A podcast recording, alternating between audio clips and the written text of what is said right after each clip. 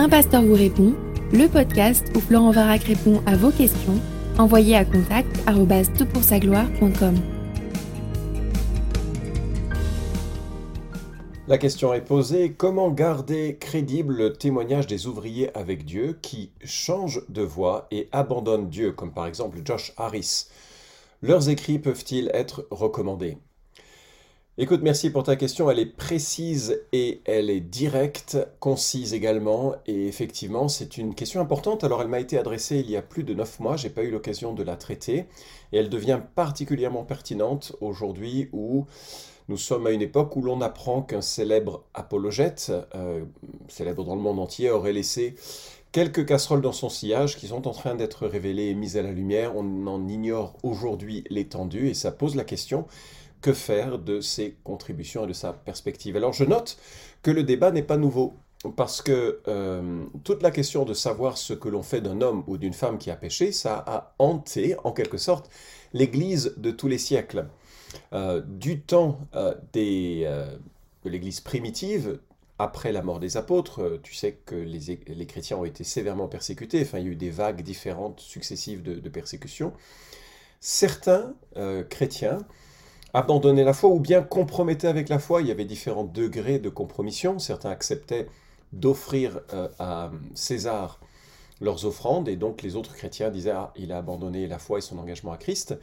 D'autres euh, abjuraient carrément et renonçaient à la foi chrétienne. On les appelait les lapsis, c'est de là que vient le mot lapsus. Et certains pères de l'Église, comme Cyprien, considéraient qu'il fallait quand même les réintégrer après un long processus de restauration, et d'autres, comme Novatien, on est là au IIIe siècle après Jésus-Christ, étaient intransigeants et refusaient même de les admettre à la table du Seigneur. Comme quoi, que faire d'un homme ou d'une femme qui pêche? Ça appuie sur des boutons sensibles et même dans nos églises, nous n'avons pas la même perception de ce qu'il faut faire et des conséquences que cela peut avoir.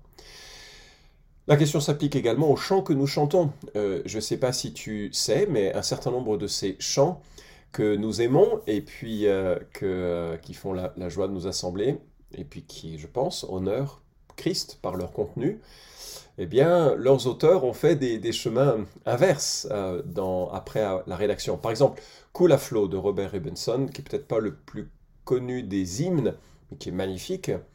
Cet homme est devenu unitarien, c'est-à-dire qu'il a renié la divinité de Christ. Qu'est-ce qu'on fait? On continue de chanter? Un de mes chants favoris, le 850 dans les Gemmes l'Éternel, Christ est roi. Son auteur a fait son coming out avec une réorientation de sa sexualité, un peu incompatible avec la foi chrétienne, Qu'est-ce qu'on fait de ce chant? Est-ce qu'on dit, ben non, on peut plus le chanter, ou bien est-ce qu'on le garde parce que ses paroles sont, juste une balade qui retrace un peu la, rédemption, et elle est vraie, donc on ne s'inquiète pas de son auteur? Euh, Healer de Hillsong plus facile à trancher.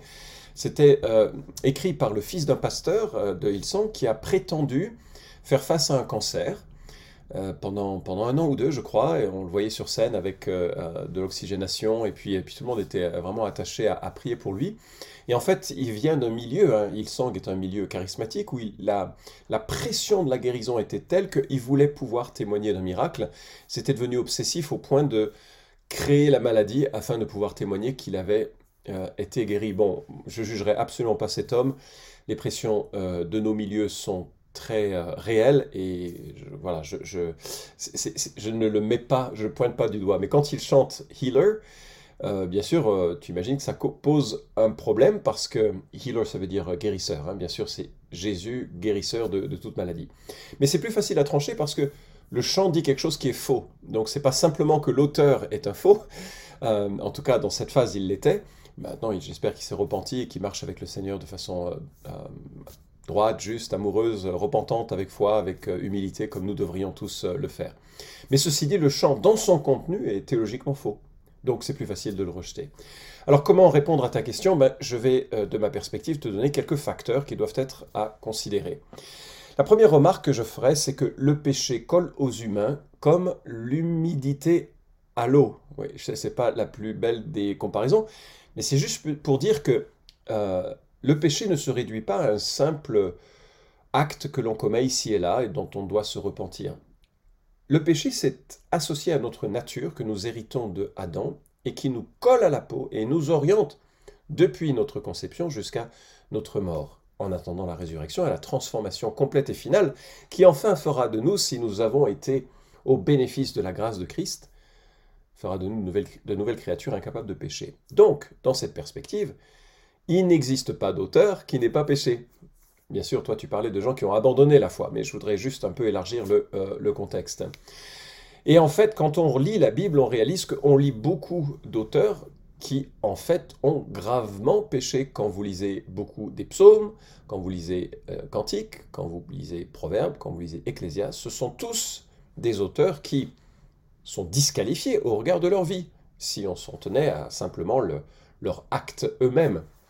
David, par euh, sa convoitise, son adultère, son meurtre et son, sa volonté de cacher tout ça, Salomon, parce qu'il a lui-même transgressé l'ensemble des principes qu'il a évoqués en Proverbe, et euh, l'amour qu'il décrit en Cantique est certainement éloigné de ce qu'il a vécu avec ses mille femmes.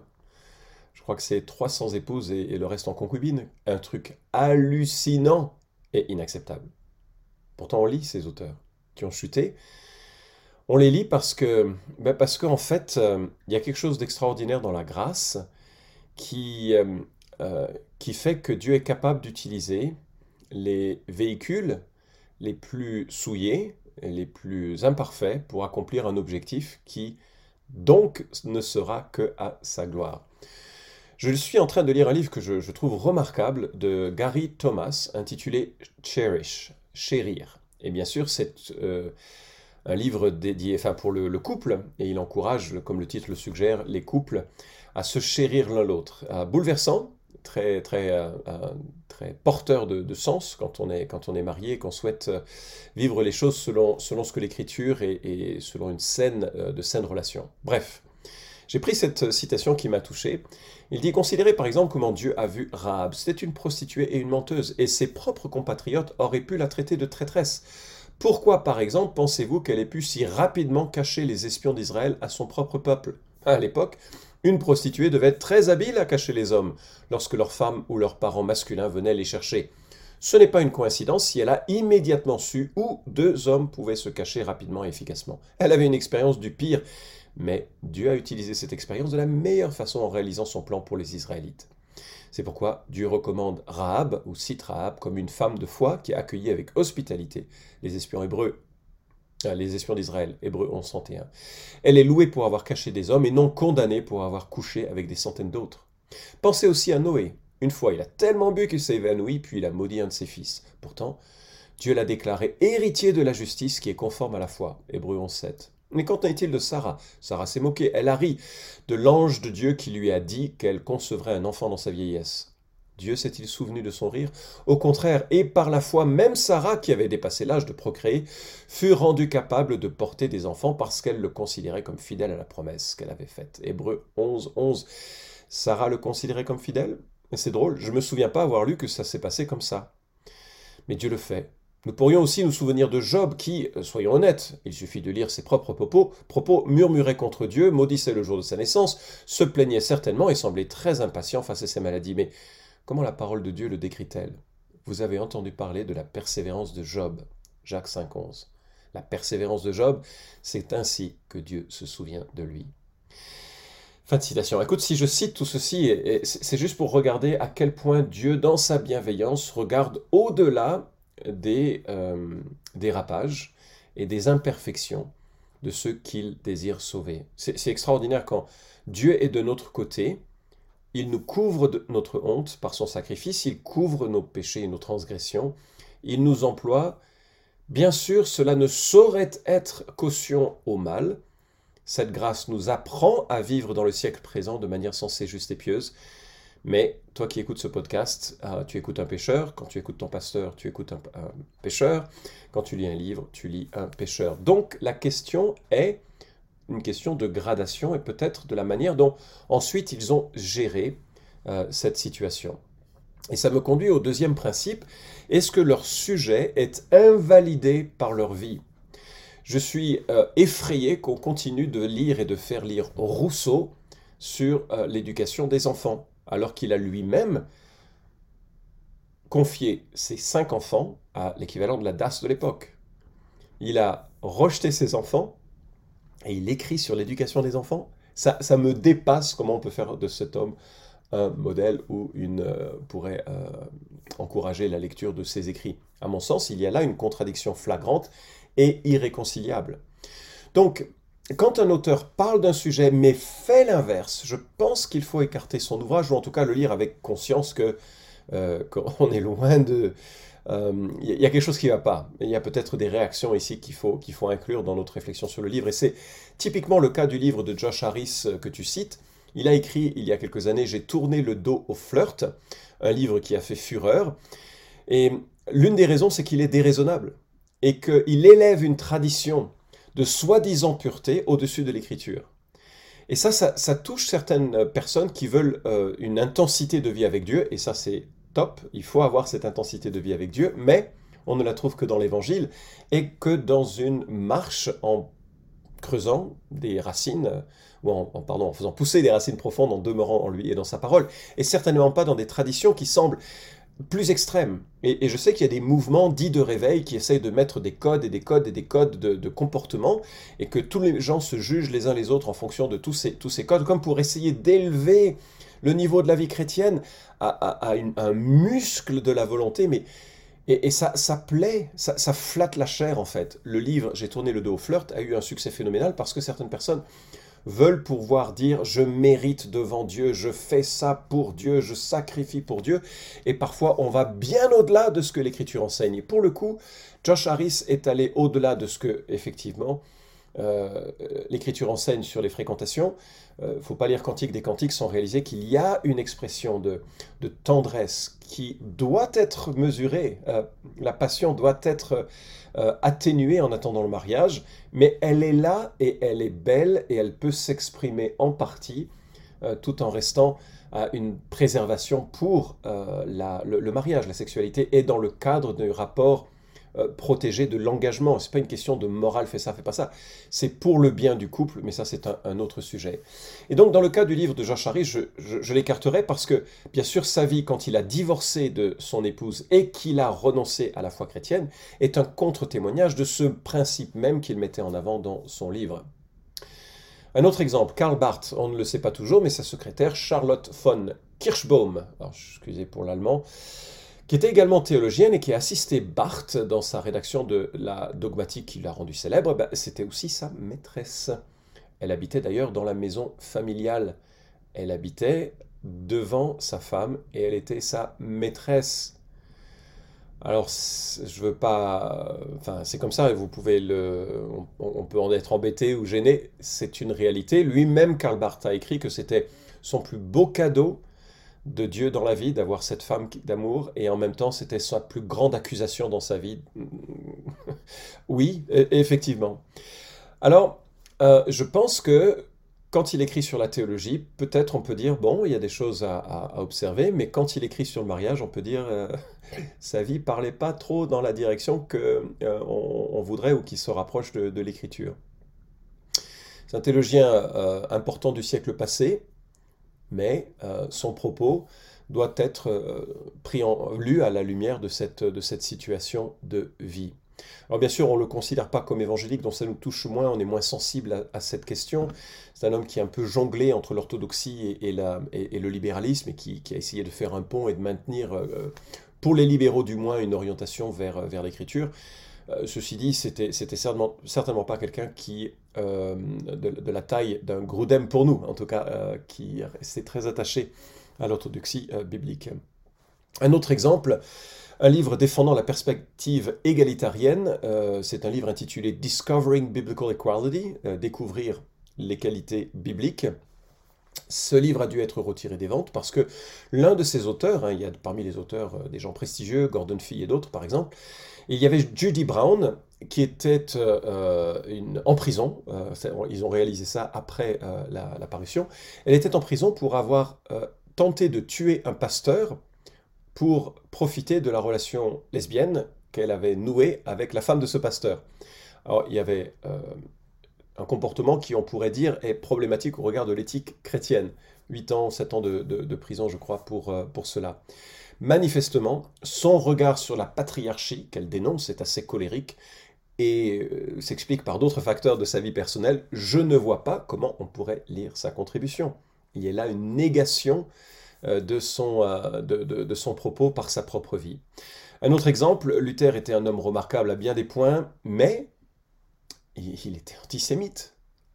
Certes, on peut dire euh, c'était pour des motifs religieux et pas pour des motifs raciaux.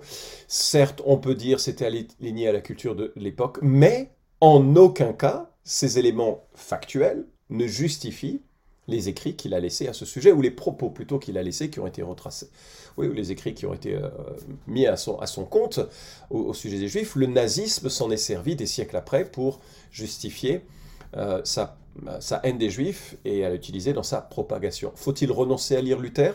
Non, mais il faut lire Luther avec euh, ce regard terni de son caractère, un homme qui aimait beaucoup la bière, probablement à l'excès, et qui s'est laissé dépasser. Un homme, euh, un homme dans son imperfection, mais qui, euh, d'un autre côté, a ouvert euh, de nouveau les portes sur l'écriture, le sacrifice de Christ, et, avec tout ce que ça, impliquait. Il n'y a qu'un seul héros dans la Bible, c'est encore plus vrai dans l'histoire. Il n'y a qu'un seul héros, Jésus-Christ, l'agneau de Dieu, sans défaut, parfait, le Dieu incarné, fait homme, et qui est le nouvel Adam, qui peut relancer une nouvelle humanité lorsqu'on s'associe à lui. Troisième remarque et principe euh, par rapport à ta question, à mon sens, leur livre doit être mesuré à l'écriture, tout en prenant en compte leur vie. Euh, je remarque que Dieu n'a pas envoyé une encyclopédie ou un dictionnaire, euh, il a envoyé des gens, et des gens imparfaits qui ont écrit, qui permettent d'ailleurs de créer un pont avec nos vies. Et leurs écrits se lisent aussi en pensant à leur vie. Je ne peux pas lire Ecclésiaste sans penser aux chutes répétées de Salomon et probablement au témoignage qu'il donne ici de sa repentance. Euh, et ça me fait du bien d'imaginer que cet homme, il a, bah, il a fait le, chemin inverse, de, ou il a fait en tout cas un, regard, il porte un regard beaucoup plus euh, modéré sur, sur son chemin de vie. Je dois lire Jonas en prenant en compte que son nationalisme l'a conduit à, rejeter la miséricorde de Dieu pour tous les hommes. Je dois le prendre en compte. Je dois lire David à la lumière de tout son parcours. Et je dois aussi le lire avec cette perspective pour moi-même. Moi-même qui ai euh, ses, fautes et ses défauts différents, mais qui a besoin de cette même grâce. Je lis David dans son chemin en gardant cela en tête. Je pourrais dire la même chose de Pierre et je pourrais dire la même chose de tous ceux et de toutes celles qui euh, sont des personnages de l'écriture. Je crois que ça, suscite en moi ce mélange de crainte et de, de tendresse. De crainte parce que je suis capable donc de faire comme eux et bien pire, je le confesse. De tendresse parce que je vois que ben ils ont quand même persévéré et la liste que nous laisse Hébreu 11 n'est pas une liste de gens parfaits, mais de gens qui ont gardé euh, leur attachement à Christ, au-delà de leurs défaillances et au-delà parfois des pressions. Et dans leurs imperfections, ils avaient une chose quand même, c'est qu'ils gardaient l'espérance très fortement attachée à leur cœur et leur désir de rester attachés au Seigneur jusqu'à la fin de leur jour. Je crois qu'on peut donc bénéficier des livres de gens qui ont marché avec le Seigneur et qu'on peut lire ces auteurs, euh, même s'ils sont tombés, même si parfois ils ont rejeté euh, ce qu'ils professaient. Ceci dit, ça ne peut être que en prenant aussi en compte cette dimension comme un avertissement comme un filtre, comme une lumière qui, euh, éclaire leurs écrits. Un autre exemple, cette fois-ci positif, si on peut parler d'exemple positif, mais c'est Gordon MacDonald, qui est un pasteur que Dieu a utilisé, qui a rédigé des livres et qui est tombé dans l'adultère avec sa secrétaire. Grosse repentance, énorme détresse, accompagnement, restauration. Il est aujourd'hui un homme euh, qui, est, impliqué de nouveau dans le, ministère. Il a euh, écrit plusieurs ouvrages, dont Reconstruire après la chute. Et c'est un livre remarquable qui est, euh, euh, qui est à placer vraiment dans ces, dans ces grands ouvrages qui, qui, fondent une réflexion sur ces questions, ces thématiques du, péché de la restauration dans la vie du chrétien et dans la vie aussi d'un leader de, de l'Église. Alors voilà, est-ce que, et c'est peut-être du coup un autre facteur qu'il faudrait prendre en compte, c'est que un homme qui a chuté, qui a renoncé à, la foi, euh, bien sûr, s'il se repent et revient, ça jette encore une autre lumière sur cet écrit. Comme quoi, il faut que lire l'écriture euh, avec un plein attachement de confiance. C'est ce que l'écriture seule a été inspirée pour nous instruire et pas le reste. Alors je, termine avec l'observation d'un journaliste séculier dont j'ai malheureusement omis de noter les références. J'ai essayé de, le retrouver avec, euh, euh, mais comme je l'avais déjà traduit, j'ai pas pu revenir sur l'article original. Mais c'est un journaliste athée euh, new-yorkais qui, se, qui commente sur Lenz. Euh, Lenz était un pasteur de Hillsong, hein, désolé, c'était, ça fait deux fois que je les cite et, pas forcément dans une lumière des plus favorables, mais un pasteur de Hillsong hyper connu de New York et qui a chuté moralement et assez, euh, assez brutalement. Mais euh, ce qui est intéressant dans sa situation, c'est que c'était un homme, euh, son profil Instagram, c'était moi avec des muscles, moi devant des personnalités, dont euh, Justin Bieber, moi devant une foule, moi avec des baskets super cool, moi, moi, moi, et il y avait un culte de la personnalité qui, était centré sur, sur lui-même en fait. Et alors on peut, on, peut dire que, que bien sûr, c'est pour promouvoir l'évangile et tout ça. Je pense qu'il y a un danger de starisation y compris des auteurs, euh, y compris des pasteurs, y compris de, certaines personnalités du monde évangélique. Et cette stérilisation, il faut y renoncer, et chaque chrétien doit réaliser que euh, les anciens, les pasteurs, les, euh, les blogueurs et l'ensemble de ceux qui essayent d'exercer le mieux possible leur don sur, devant les autres sont des êtres humains qui appellent à la prière, invitent à la prière, prière de protection, prière de grâce, prière de consécration, pour que euh, le diable ne se serve pas de faiblesse dans leur caractère pour les faire chuter. Mais ce qu'il observait, et ça, ça va avec le processus de starisation, ce qu'il observait, c'est que Lenz, euh, finalement, en voulant tellement ressembler au monde, invitait à rien. Il conclut son article ainsi, je ne suis pas religieux, il ne m'appartient pas de dicter aux chrétiens ce qu'ils doivent ou ne doivent pas croire. Néanmoins, si quelqu'un a une foi qui vaut la peine d'être suivie, je pense que ses croyances devraient me mettre mal à l'aise de ne pas le faire. S'ils partagent 90% de mon style de vie et de mes valeurs, alors ils n'ont rien de particulièrement inspirant. Au lieu de me donner envie de devenir plus comme eux, il semble bien qu'ils veuillent devenir plus comme moi. Malheureusement, cela semble avoir été le cas pour Lenz et ses connaissances célèbres. Fin de citation. Je pense que voilà, nous devons garder cette, marche attentive à rester euh, euh, petit parmi les petits. Euh, c'est ainsi que Dieu nous appelle en France. on n'est est heureusement pas dans une situation analogue mais de, réaliser que tous autant que nous sommes, nous avons besoin les uns des autres, de prier les uns des autres, et puis de, réaliser que, euh, afin de ne pas être découragé lorsque quelqu'un ben, dérape, que c'est la réalité de la vie sous le soleil, et que donc il faut absolument garder Jésus comme modèle, regarder euh, à lui seulement, et puis sur les écrits qui, euh, très modestes que nous laissent les hommes, le temps fera, sera le juge souvent, et puis on doit prendre ces choses avec une petite euh, réserve, en sachant que ce ne sont que les travaux d'hommes imparfaits. J'espère avoir répondu à ta question. Vous pouvez suivre cette chronique hebdomadaire Un pasteur vous répond sur SoundCloud, iTunes et Stitcher. Retrouvez les questions déjà traitées sur toutpoursagloire.com. Si vous aimez ce podcast, merci de le partager sur les réseaux sociaux et de laisser une note sur iTunes. À la semaine prochaine!